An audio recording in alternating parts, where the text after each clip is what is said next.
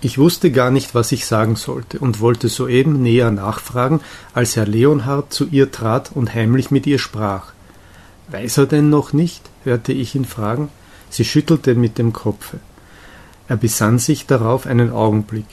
Nein, nein, sagte er endlich, er muss schnell alles erfahren, sonst entsteht nur neues Geplauder und Gewirre.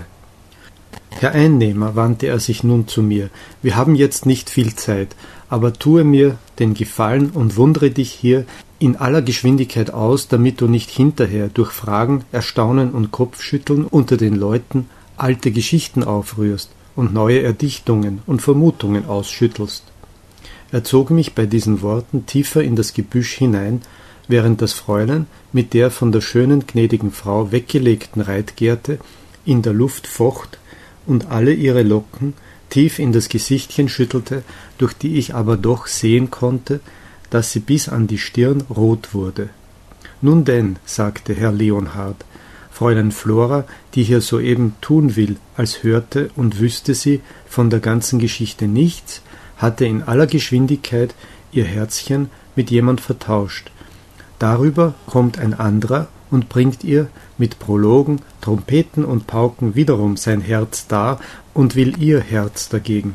Ihr Herz ist aber schon bei jemand und jemands Herz bei ihr, und der jemand will sein Herz nicht wiederhaben und ihr Herz nicht wieder zurückgeben. Alle Welt schreit, aber du hast wohl noch keinen Roman gelesen. Ich verneinte es. Nun, so hast du doch einen mitgespielt. Kurz, das war eine solche Konfusion mit den Herzen, dass der jemand, das heißt ich, mich zuletzt selbst ins Mittel legen musste. Ich schwang mich bei lauer Sommernacht auf mein Ross, hob das Fräulein als Maler Guido auf das andere, und so ging es fort nach Süden, um sie in einem meiner einsamen Schlösser in Italien zu verbergen, bis das Geschrei wegen der Herzen vorüber wäre. Unterwegs aber kam man uns auf die Spur, und vor dem Balkon des welschen Wirtshauses, vor dem du so, vor dem du so vortrefflich Wache schliefst, erblickte Flora plötzlich unsere Verfolger. Also der bucklige Signor war ein Spion. Wir zogen uns daher heimlich in die Wälder und ließen dich auf dem vorbestellten Postkurs allein fortfahren.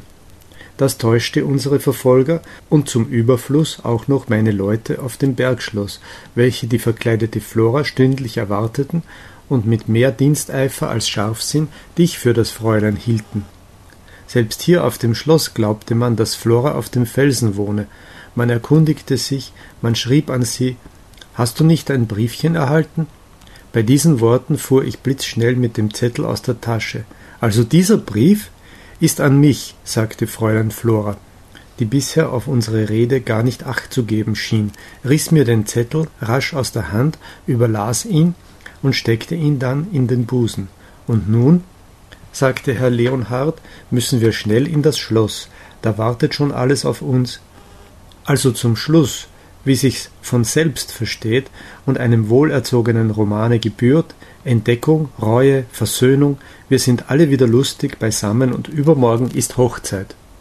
Da er noch so sprach, erhob sich plötzlich in dem Gebüsch ein rasender Spektakel von Pauken und Trompeten, Hörnern und Posaunen. Böller wurden dazwischen gelöst und Vivat gerufen. Die kleinen Mädchen tanzten von neuem und aus allen Sträuchern kam ein Kopf über dem andern hervor, als wenn sie aus der Erde wüchsen. Ich sprang in dem Geschwirre und Geschleife ellenhoch von einer Seite zur anderen. Da es aber schon dunkel wurde, erkannte ich erst nach und nach alle die alten Gesichter wieder. Der alte Gärtner schlug die Pauken, die Prager Studenten in ihren Mänteln musizierten mitten darunter, neben ihnen fingerte der Portier wie toll auf seinem Fagott. Wie ich den so unverhofft erblickte, lief ich sogleich auf ihn zu und embrassierte ihn heftig. Darüber kam er ganz aus dem Konzept. Nun wahrhaftig. Und wenn der bis ans End der Welt reist, er ist und bleibt ein Narr, rief er den Studenten zu und blies ganz wütend weiter. Unterdes war die schöne gnädige Frau vor dem Rumor heimlich entsprungen und flog wie ein aufgescheuchtes Reh über den Rasen tiefer in den Garten hinein. Ich sah es noch zur rechten Zeit und lief ihr eiligst nach. Die Musikanten merkten in ihrem Eifer nichts davon. Sie meinten nachher, wir wären schon nach dem Schloss aufgebrochen, und die ganze Bande setzte sich nun mit Musik und großem Getümmel gleichfalls dorthin auf den Marsch.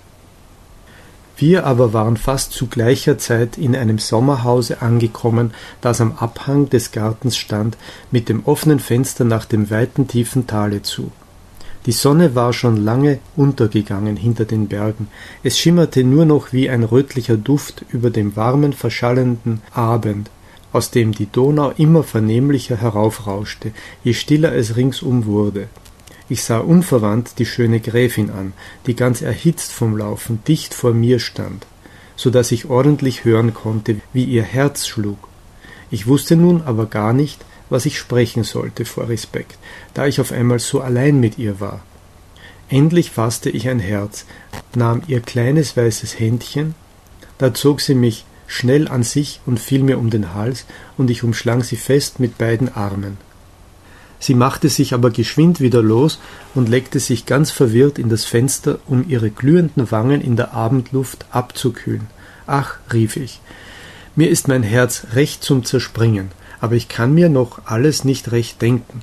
Es ist mir alles noch wie ein Traum. Mir auch, sagte die schöne gnädige Frau.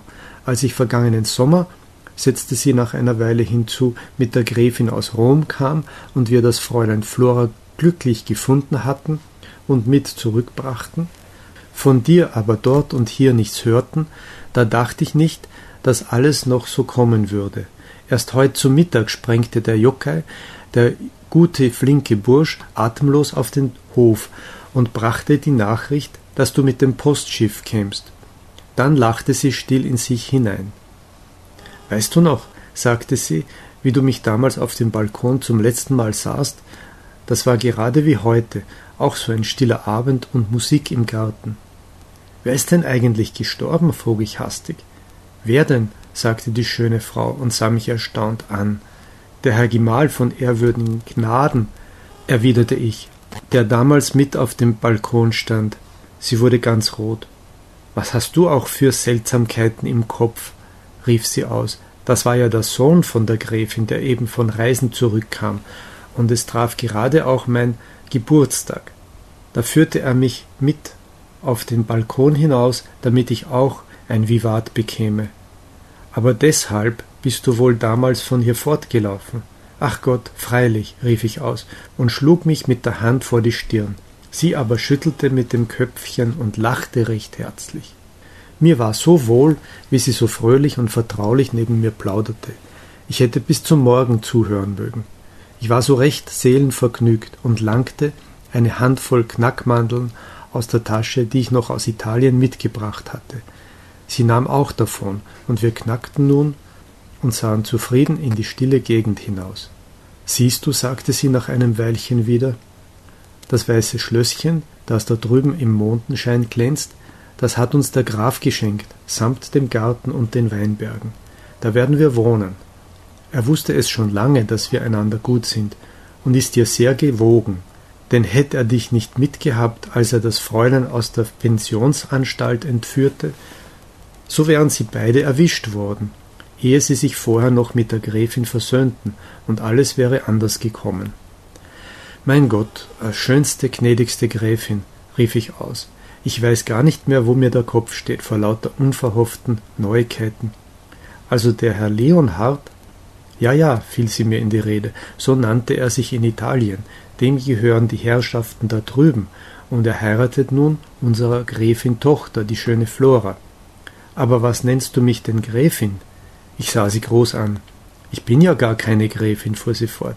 Unsere gnädige Gräfin hat mich nur zu sich aufs Schloss genommen, da mich mein Onkel, der Portier, als kleines Kind und arme Waise mit hierher brachte.